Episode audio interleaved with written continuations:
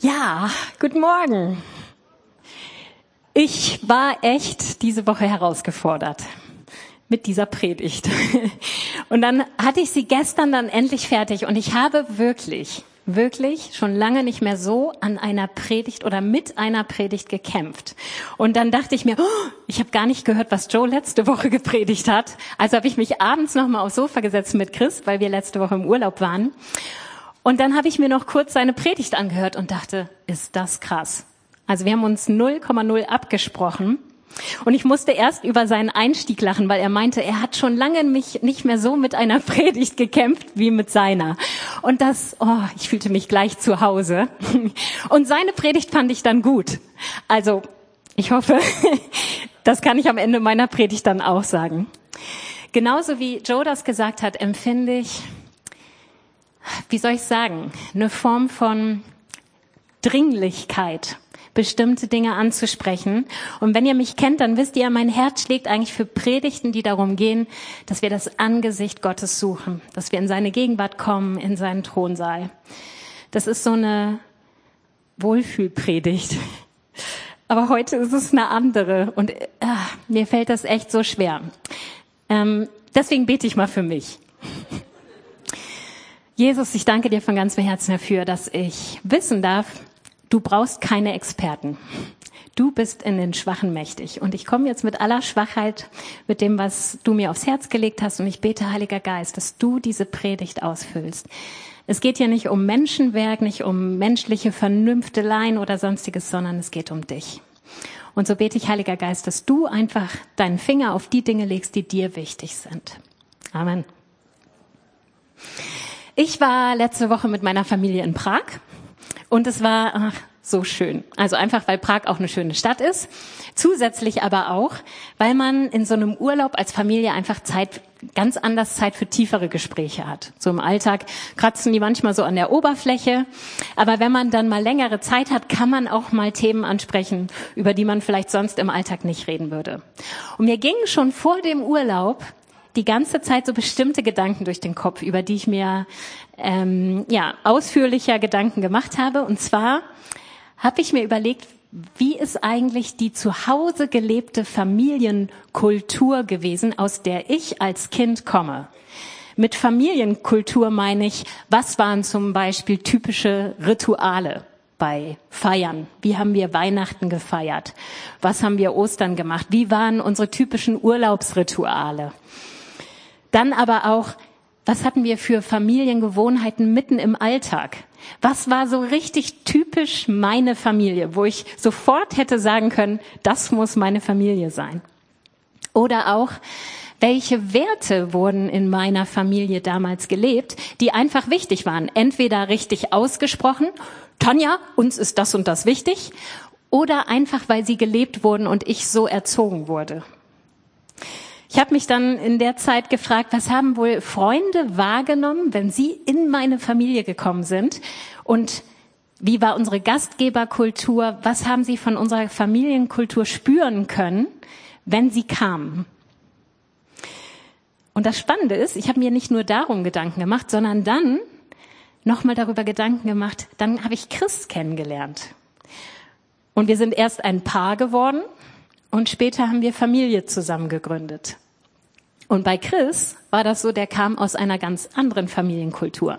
Nicht, weil wir kulturell aus unterschiedlichen Ländern kommen, sondern weil jeder einfach in seiner Familie eine bestimmte Kultur hat. Das heißt, er kam mit anderen typischen Umgangsweisen, Ritualen, Gewohnheiten und auch Werten. Sowas merkt man ja als Ehepaar ganz schnell, wenn es um Weihnachten geht. Gibt's dann drei Gänge Menü an Heiligabend oder gibt's Kartoffelsalat und Würstchen? Das war zum Beispiel eine Frage, die es zwischen uns gab und wo wir unsere neue Familien- oder Ehepaarkultur schärfen mussten. Manche Dinge ergaben sich ganz von selbst, nämlich die, wo wir gemerkt haben, Chris Familienkultur und meine Familienkultur passten einfach perfekt zusammen. Da gab es etliche Bereiche, äh, wo das so war. Manche Dinge, wie das, was ich jetzt über Weihnachten gesagt habe, mussten einfach klar kommuniziert werden, weil wir von Anfang an gemerkt haben, da waren unsere Familienkulturen unterschiedlich und wir mussten einfach für uns einen neuen Weg finden. Mal war das der Weg meiner Ursprungsfamilie, mal war es der Weg von Chris Ursprungsfamilie und mal haben wir uns auch für ganz neue Dinge entschieden. Trotzdem glaube ich, obwohl wir jetzt 26 Jahre verheiratet sind und schon lange zwei Kinder haben, dass es immer noch bestimmte ähm, Unterschiede unserer alten Familienkulturen in dieser Zone des Unterbewussten gibt, wo wir komischerweise aneinander rasseln oder Konflikte spüren und es ist uns gar nicht so richtig bewusst, dass das daran liegt, dass das noch alte Traditionen aus unserer eigenen Familienkultur sind, die nicht zusammenpassen. Und als wir dann im Urlaub äh, waren, habe ich meinen Kindern und meinem Mann dann mal die Frage gestellt, sagt mal, wie empfindet ihr eigentlich unsere heutige Familienkultur, die, die wir jetzt zusammen leben? Wie würdet ihr die beschreiben? Was ist typisch für uns? Was sagen eure Freunde oder was würdet ihr denken, wenn eure Freunde zu uns kommen? Was realisieren die, wenn die zu uns kommen? Wo sind unsere Schwächen? Was sind unsere Stärken? Wofür ja, können wir bekannt sein sozusagen? Und das war echt ein spannendes Gespräch. Kann ich euch nur empfehlen, da mal zu Hause euch auch Gedanken drüber zu machen. Meine Erkenntnis in den letzten Wochen war aber, und deswegen erzähle ich euch das, dass wir einen ähnlichen Prozess in unserem geistlichen Leben haben. Da prallen nämlich auch zwei Kulturen aufeinander. Einmal die Kultur unserer Gesellschaft, in der wir zwangsläufig aufgewachsen sind. Das kann keiner von sich irgendwie abwenden. Wir leben in dieser Gesellschaft und die hat eine bestimmte Kultur mit Werten, mit Gewohnheiten, mit Dingen, die sie fördert, mit Dingen, die sie tabuisiert und wir leben darin. Und dann kommt irgendwann der Moment, wo wir unser Jesus leben, äh, wo wir unser Leben Jesus übergeben. Und an dieser Stelle kommen wir in eine Glaubenskultur hinein und auch in eine Gemeindekultur. Und wir merken, die Kultur unserer Gesellschaft und die Gemeindekultur oder auch unsere persönliche Glaubenskultur prallen plötzlich in manchen Dingen aufeinander, genauso wie ich das von Chris und mir und unseren Familienkulturen erzählt habe. Und auch da ist es so, manche Sachen sind kompatibel, manche Sachen sind so konfliktreich, dass man einen Weg finden muss und manche sind einem vielleicht gar nicht bewusst. Ich denke, da, wo es relativ schnell offensichtlich ist, das sind so Glaubensüberzeugungen, die einfach ganz klar im Kontrast zu dem stehen, was in der Gesellschaft als Überzeugung gilt. Ich nenne das nur ganz kurz als Beispiele. Sexualität. Wo gehört die hin? Zwischen wen gehört Sexualität? Also der ganze Bereich Gender, das hat auch Joe ja schon in seiner letzten Predigt kurz erwähnt. Unsere Stellung zu anderen Religionen, auch solche Bereiche wie der Umgang mit unseren Finanzen, Ehrlichkeit, solche Dinge. Ich denke, da gibt es so viele Dinge, die im Raum stehen, wo wir ganz klar wissen, okay, hier müssen wir irgendwie Stellung beziehen. Da geht entweder oder, aber nicht beides. Viel schwerer zu fassen ist schon der Bereich der Gewohnheiten. Wo in meinen Gewohnheiten fördern die geistliches Wachstum und die Ziele, die Gott für mein Leben hat? Oder gesellschaftliche Normen und das, was die Gesellschaft an Zielen für mich hat.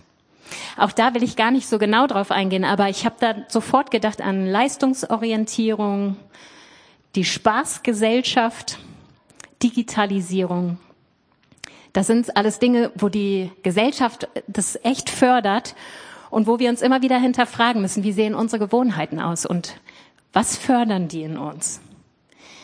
Und dann ist da dieser dritte Bereich, und ich glaube, der ist manchmal schwer zu fassen. Das sind nämlich die ganzen Charakterzüge, die Werte und Eigenschaften, die sich in unserem Leben an uns selbst zeigen sollen.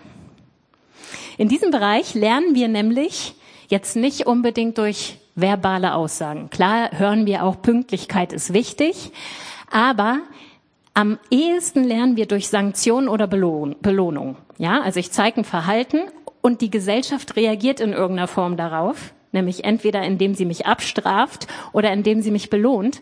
Und das wiederum ähm, bringt mich dazu, im, im weiteren Verlauf ein bestimmtes Verhalten zu zeigen.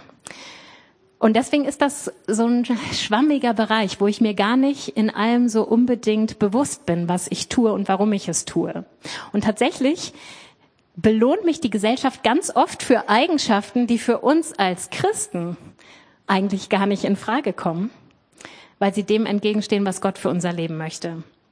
Und das macht die Selbstreflexion manchmal so schwierig, weil das so ein diffuser Bereich ist. Das ist aber der, der mich echt beschäftigt hat in letzter Zeit.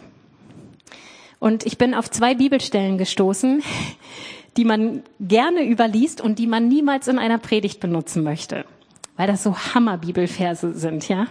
Aber ich habe euch ja schon gesagt, ich wollte eine Streichelpredigt machen, aber die habe ich nicht bekommen. Ich möchte euch unbedingt ermutigen, wenn ihr letzte Woche nicht da wart, hört nochmal Joes Predigt an, weil ich empfinde die als totale Ergänzung zu dem, was ich heute sage. Ähm, von daher möchte ich euch ermutigen, wir haben den tollen Podcast ähm, der immer online gestellt wird. Und da könnt ihr das gerne nachhören, wenn ihr letzten Sonntag nicht da wart. Da hat Joe über die Endzeit gesprochen und die beschäftigt mich im Moment auch sehr. Oft hören wir das Wort Zeitenwende im Moment und ich empfinde eine Dringlichkeit, wir müssen uns damit auseinandersetzen. Und deswegen habe ich für mich persönlich auch wieder neu die Dringlichkeit empfunden, mich mit der Offenbarung auseinanderzusetzen, auch wenn mir das echt schwer fällt. Und da gibt es diese Sendschreiben an die Gemeinden und da steht immer der gleiche Satz, nämlich wer ein Ohr hat, höre, was der Geist den Gemeinden sagt. Und Leute, ich glaube, es ist die Zeit, wo der Heilige Geist uns Gemeinden was sagen möchte. Und wir müssen hören. Und ich weiß nicht, wie es euch geht, aber ich will unbedingt hören, was der Geist den Gemeinden und was er mir persönlich sagt, weil da liegen Verheißungen drauf. Da kommen diese ganzen, wer überwindet, der. Und dann kommen Zusagen, die sind der Hammer. Und ich möchte überwinden können. Und wenn der Heilige Geist was anrühren will, wo wir Veränderung brauchen, dann will ich das hören. Ich hoffe, euch geht's ähnlich. Denn jetzt kommen die zwei Hammerstellen. Offenbarung 3, Vers 15. Da wird an eine Gemeinde gesagt, ich kenne deine Werke, dass du weder kalt noch heiß bist. Ach, dass du kalt oder heiß wärest. Krass, oder?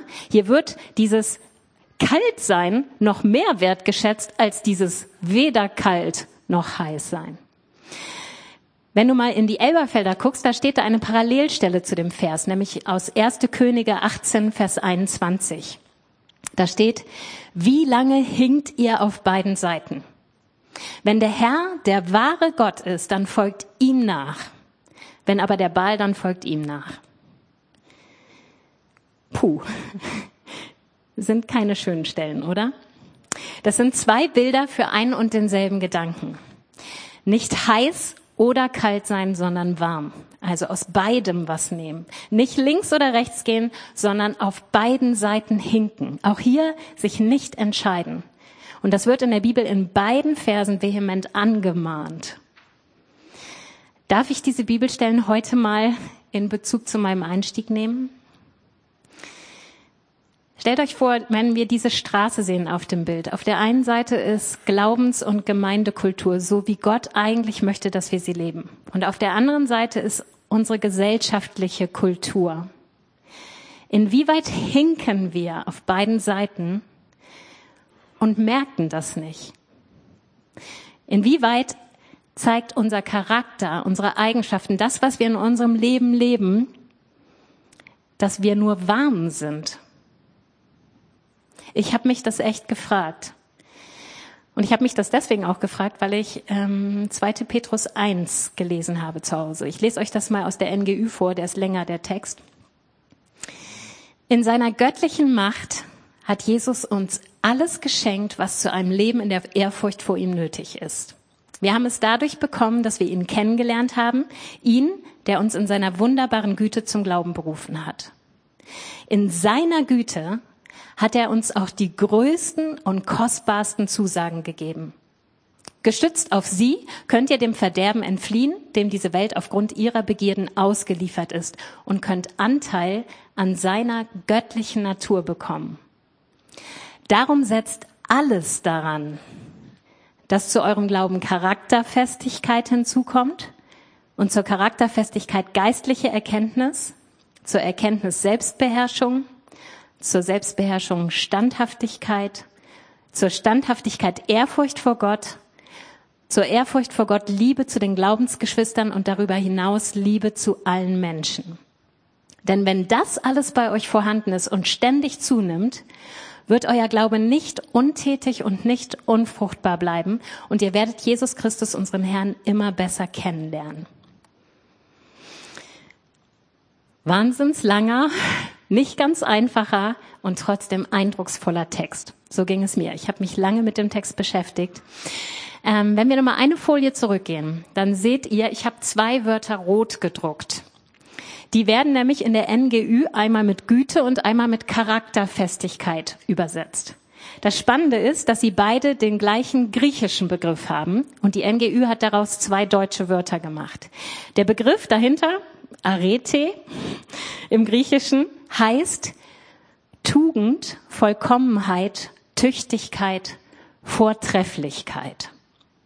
Auf der ersten Folie sehen wir, hier geht es um Jesus in seiner Vortrefflichkeit, Vollkommenheit hat er uns Zusagen gemacht, ja? Wenn wir an Jesus denken, ist es nicht schwer zu sagen, ja, also wenn jemand tugendhaft, vortrefflich und vollkommen ist, dann Jesus. Ganz eindeutig. Jetzt kommt der Hammer. Zweite Folie. Dieses Wort ist das gleiche. Darum setzt alles daran, dass zu eurem Glauben Vortrefflichkeit, Vollkommenheit, Tugendhaftigkeit hinzukommt. Und zwar nicht irgendeine, sondern die gleiche, die hier von Jesus beschrieben wird. Ist das krass?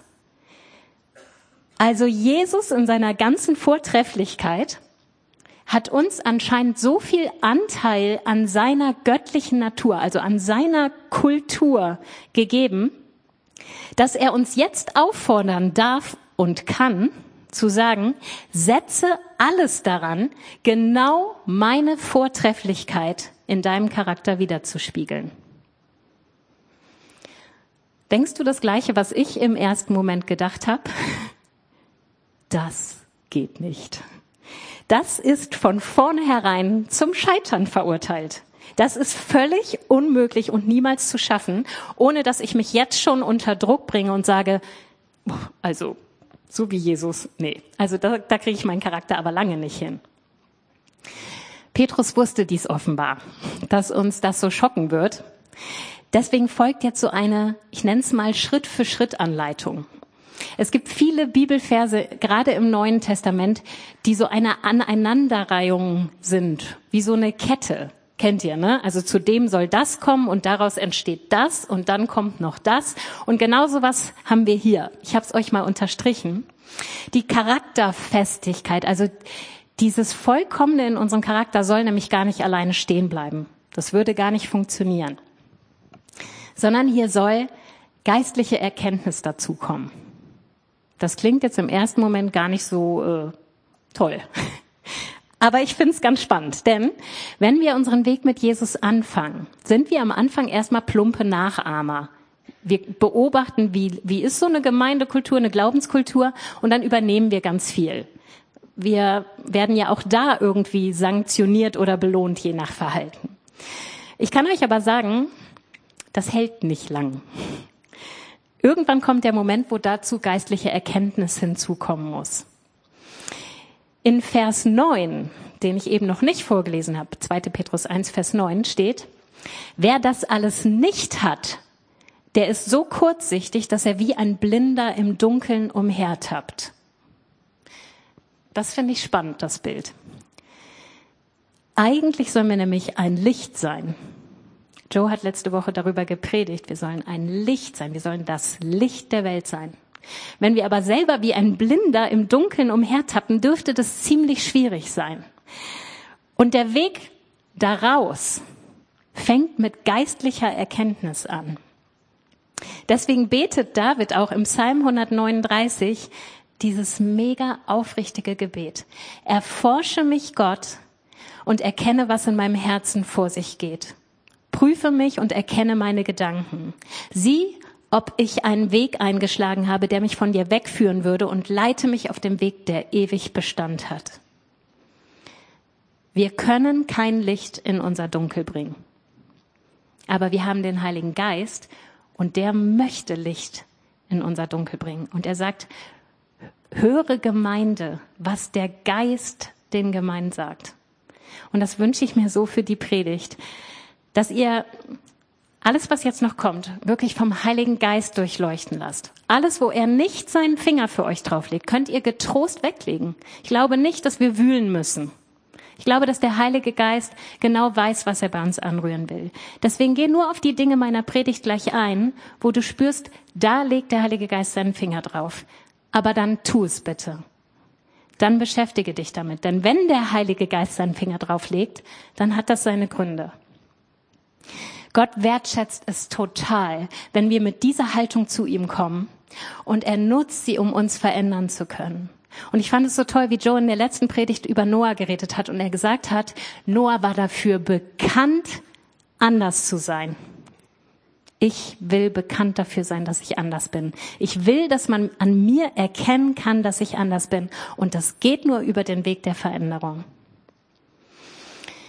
Und das Tolle ist, je mehr der Heilige Geist in uns echte Erkenntnis über bestimmte Bereiche in unserem Leben führt, desto mehr werden die Dinge, die ich einfach erstmal als Nachahmer nur ungefragt übernommen habe, zu echten Glaubensüberzeugung.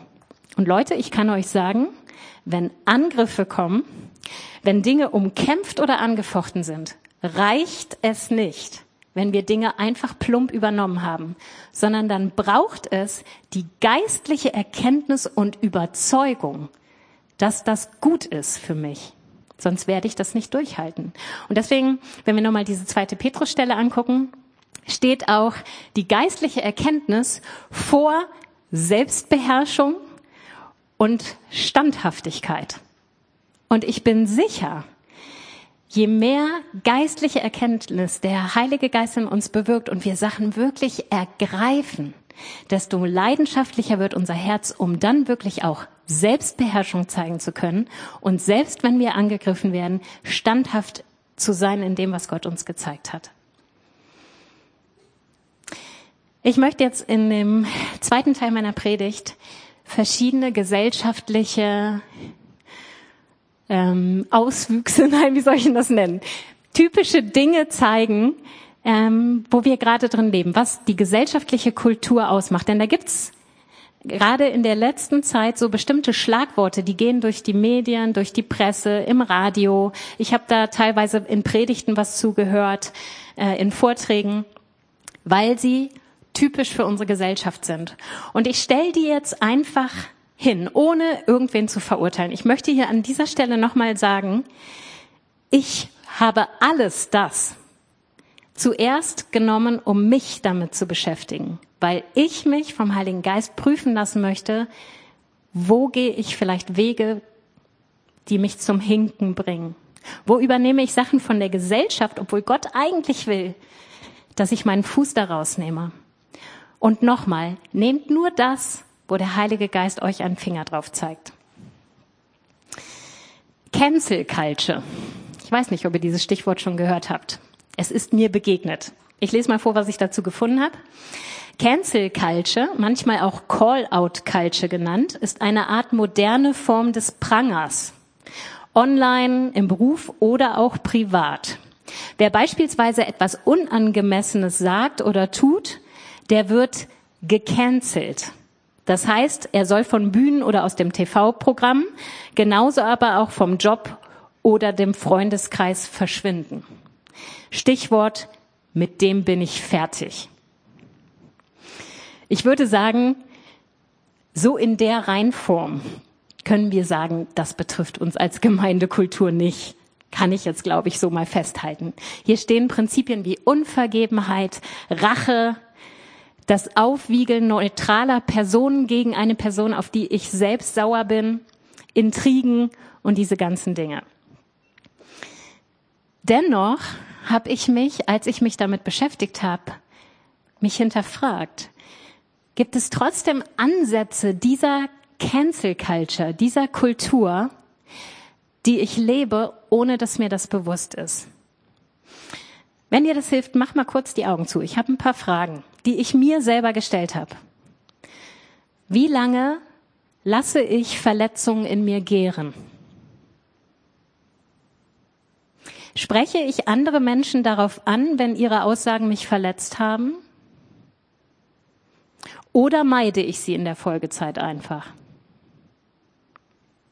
Inwieweit rede ich hinter dem Rücken der Person darüber, wie sehr sie mich verletzt hat, aber nicht mit der Person selbst, um die Sache klären zu können? Inwieweit gehe ich prinzipiell davon aus, dass die Aussagen bzw. das Verhalten des anderen immer gegen mich gerichtet sind, ohne die Situation vielleicht auch mal aus seinem Blickwinkel zu betrachten? Ich für mich konnte nicht einfach sagen, ich habe mit Cancel Culture nichts zu tun. Ich kann mich an viele Situationen erinnern, wo es mir zu unangenehm war, Personen zu konfrontieren damit, dass sie mich verletzt haben. Und dann habe ich den, äh, den Fluchtweg ergriffen. Ich habe sie einfach gemieden. Und dadurch gehen Beziehungen kaputt.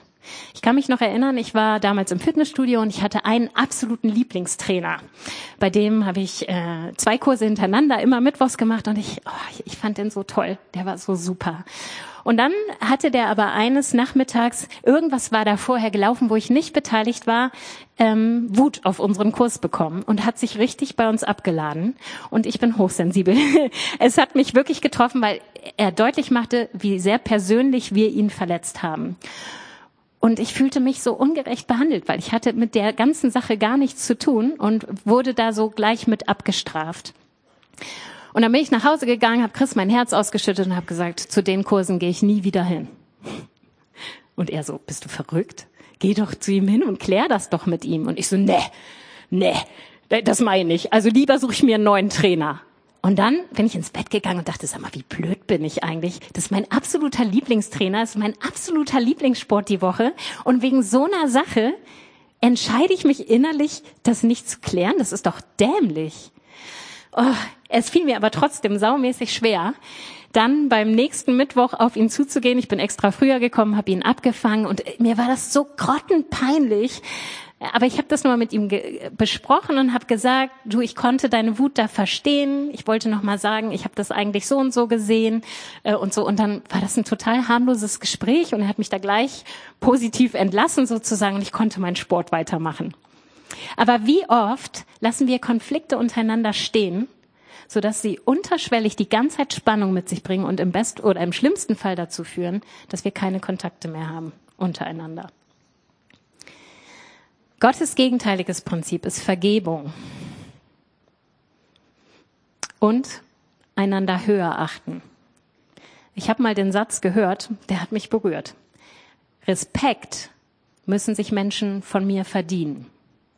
Achtung ist dagegen mein Geschenk an sie. Ja, du musst nicht jeden respektieren. Vielleicht hat nicht jeder das Verhalten, dass du sagen kannst, boah, den respektiere ich. Aber Achtung ist gar keine Frage von ich will oder ich will nicht. Wir sollen. Das ist mein Geschenk an andere, ohne dass sie irgendwas dafür tun müssen. Egal, wie sie sich verhalten. Philippa 2, Vers 3 bis 5. Rechthaberei und Überheblichkeit dürfen keinen Platz bei euch haben. Vielmehr sollt ihr demütig genug sein, von euren Geschwistern höher zu denken als von euch selbst. Jeder soll auch auf das Wohl der anderen bedacht sein, nicht nur auf das eigene Wohl. Das ist die Haltung, die euren Umgang miteinander bestimmen soll. Es ist die Haltung, die Jesus Christus uns vorgelebt hat. Das hat mich zum Nachdenken gebracht. Leute, lasst uns gerade unter uns Glaubensgeschwistern, das war nämlich auch in der Aufzählung, es fängt bei uns als Glaubensgeschwistern an und dann geht es zu der Liebe zu den Menschen über. Wenn wir einen Unterschied machen wollen, lasst uns doch bitte keine Konflikte gern lassen lasst uns doch bitte Sachen ansprechen. In Liebe. Ah, da komme ich gleich auch noch zu. Also man kann Sachen auch ansprechen und noch mehr kaputt machen. Aber lasst uns doch bitte uns entscheiden, Vergebung und Achtung dem anderen entgegenzubringen. Der zweite Bereich, Beurteilung. Wir haben uns in unserer Gesellschaft antrainiert, alles und jeden zu beurteilen. Casting-Shows, das deutlichste Beispiel dafür. Und wir geben uns selbst auch immer das Recht, andere in allem beurteilen zu dürfen. Ihr Aussehen, ihr Können, ihre Persönlichkeit, ihr Auftreten, Sportlichkeit, Essverhalten, ihre Wirkung auf andere. Ich könnte jetzt tausend Bereiche nennen. Alles. Ihr sagt jetzt, passiert mir nicht? Oh, ich habe mal überlegt. Also, hm, wenn ich bei uns zu Hause Fußballspiele angucke, was ich tierisch langweilig finde, und da sind so zwei Männer aus meinem direkten Umfeld, die Fußball mitgucken, dann kommt da ständig, wieso hat der denn den Ball nicht da reingemacht? Ist der denn dämlich? Und ich stehe mal daneben und denke, könntet ihr es besser? Ja, es ist so schön leicht, vom Sofa zu Hause aus über Fußballspieler zu meckern. Der Gottesdienst am Sonntag, wenn ihr im Auto nach Hause fahrt, über was unterhaltet ihr euch? Oh, die Musik war wieder viel zu laut, ne? Der Bass, der dröhnt immer. Oh, und die Predigt, die hatten mal gesagt eine halbe Stunde. Uh. Und immer wird das Ding länger. Essenseinladung bei Freunden. Es war eigentlich voll der nette Abend. Man sitzt im Auto. Boah, fandst du nicht auch? Das Wohnzimmer war total unaufgeräumt.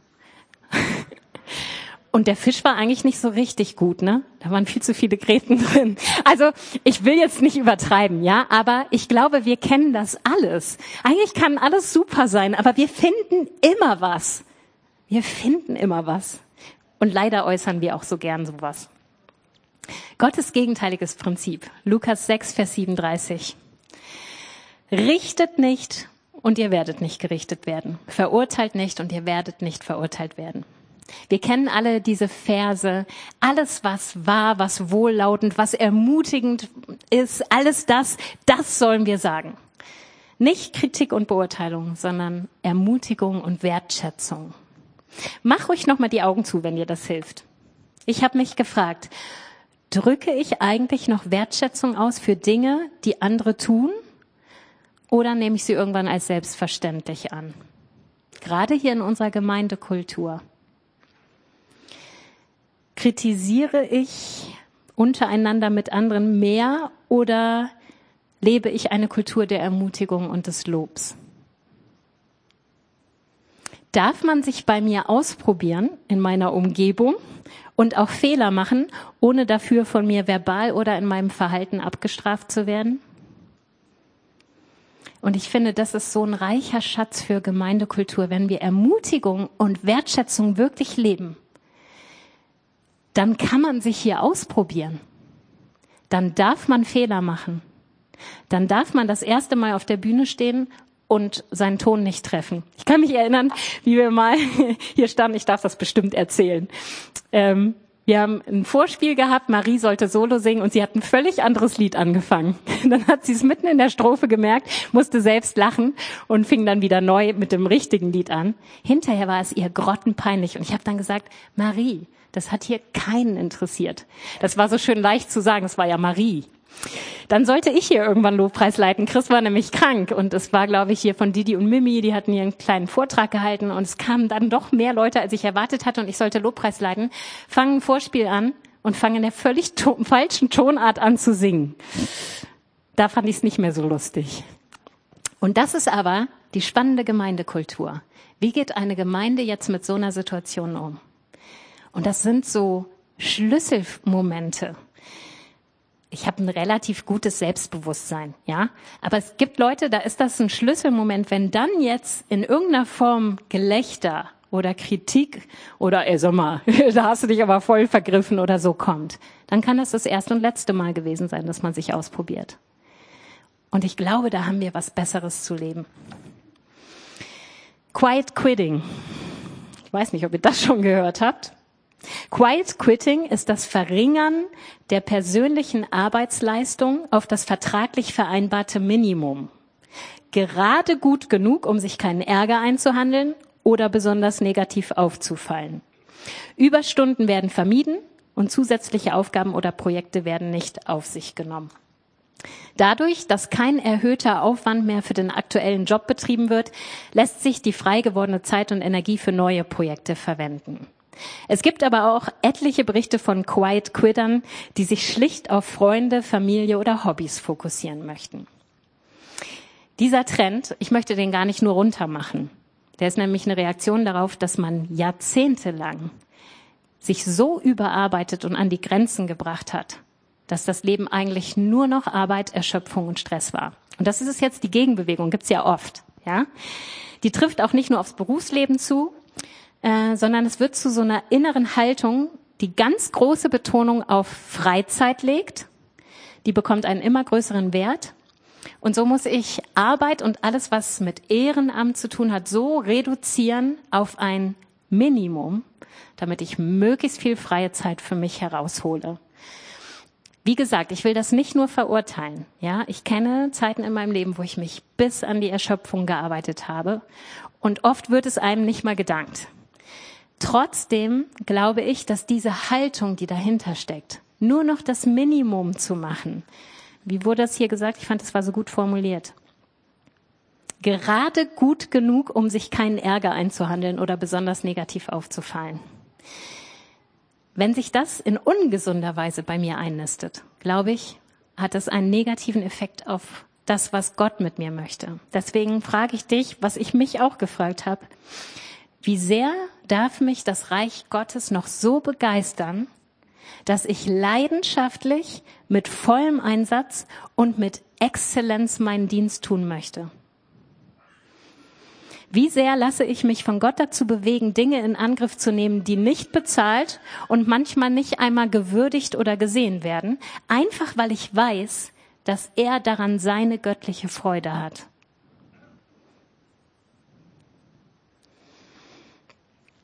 Gottes gegenteiliges Prinzip ist, und das möchte ich betonen, dass du in dem bist, was Gott für dich will. Und das ist echt eine doofe Falle. Wir können nämlich in ganz viel Sachen sein, in die wir uns selbst reinzwängen oder uns von anderen Menschen hineingezwängt fühlen. Und dann sage ich, komm da raus. Aber da, wo du Gottes Herzschlag für dich empfindest, dass er dich platzieren möchte, da möchte ich dich ermutigen. Lass uns doch bitte Leidenschaft und Exzellenz zeigen. Ich glaube, Gott ist es wert. Philippa 3, Vers 13 und 14. Ich lasse das, was hinter mir liegt, bewusst zurück, konzentriere mich völlig auf das, was vor mir liegt und laufe mit ganzer Kraft dem Ziel entgegen, um den Siegespreis zu bekommen. Ich gebe alles. Ich glaube, Gott ist es wert, dass wir alles für ihn geben.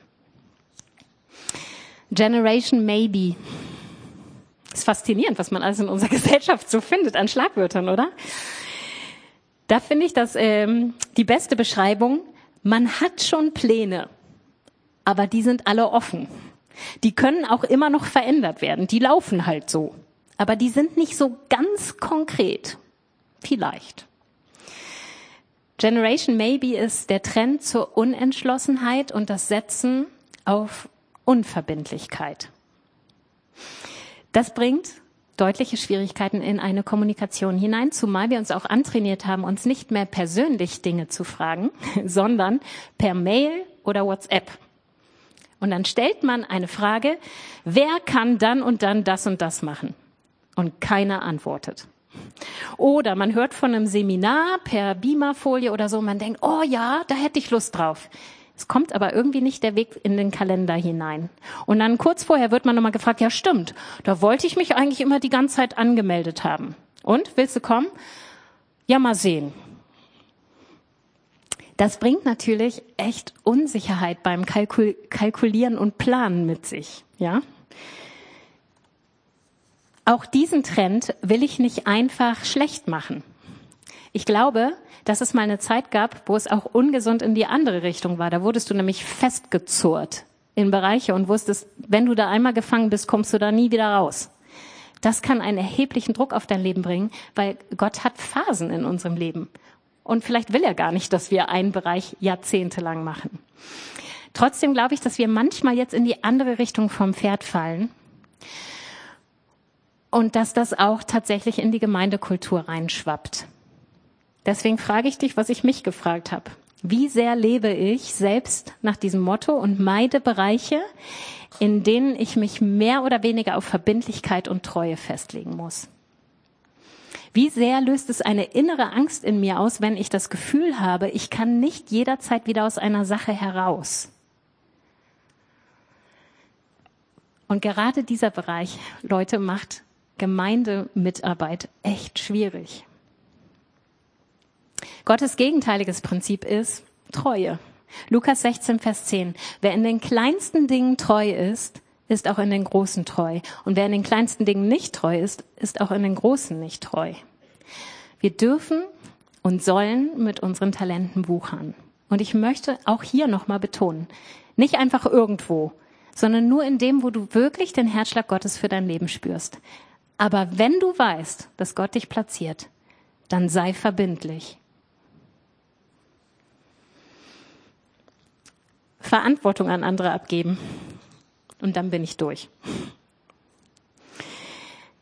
Die Gesellschaft vermittelt uns in vielen Bereichen unseres Lebens, lass da mal lieber einen Experten ran. Du kannst das nämlich gar nicht gut. In Erziehung, Gesundheit, Ernährung, Sport, Bildung, überall bekommen wir das Gefühl, wir sind eigentlich gar nicht genügend qualifiziert. Da brauchst Experten. Und dann gebe ich meine eigene Verantwortung lieber in deren Hand. Die machen das nämlich viel besser. Und ich glaube, da, auch das ist in unsere, in unsere Gemeindekultur mit rüber geschwappt. Ganz besonders empfinde ich das bei mir selbst in den Bereichen Evangelisation oder lange Zeit auch in dem Bereich, meine Kinder im Glauben zu erziehen. Bei beiden habe ich lange Zeit das Empfinden gehabt, ey, dafür, das, das kann ich nicht. Da bin ich gar kein Experte drin. Das gebe ich mal lieber ab an die Gemeinde, an die Evangelisten, die dann rausgehen und an die Kindermitarbeiter, die meinen Kindern den Glauben näher bringen. Das Geniale ist, Gottes gegenteiliges Prinzip ist, er hat über die Jahrhunderte niemals, niemals mit Experten gearbeitet. Die Bibel ist voll von Idioten, die er ausgewählt hat. Und ich sage das jetzt mal bewusst so, weil ich empfinde mich selbst da auch als idiotisch. Die Bibel sagt uns, Gott braucht keine Experten. Und ich kann dich zutiefst entspannen. Es gibt keinen Bereich im geistlichen Leben und in unserer Gemeindekultur, wo du zu wenig Experte drin bist, als dass Gott nicht was mit dir machen kann. Und wisst ihr, es war echt ein schwieriger Schritt, meinen Job, für den ich echt qualifiziert bin, aufzugeben als Grundschullehrerin. 20 Jahre habe ich den gemacht.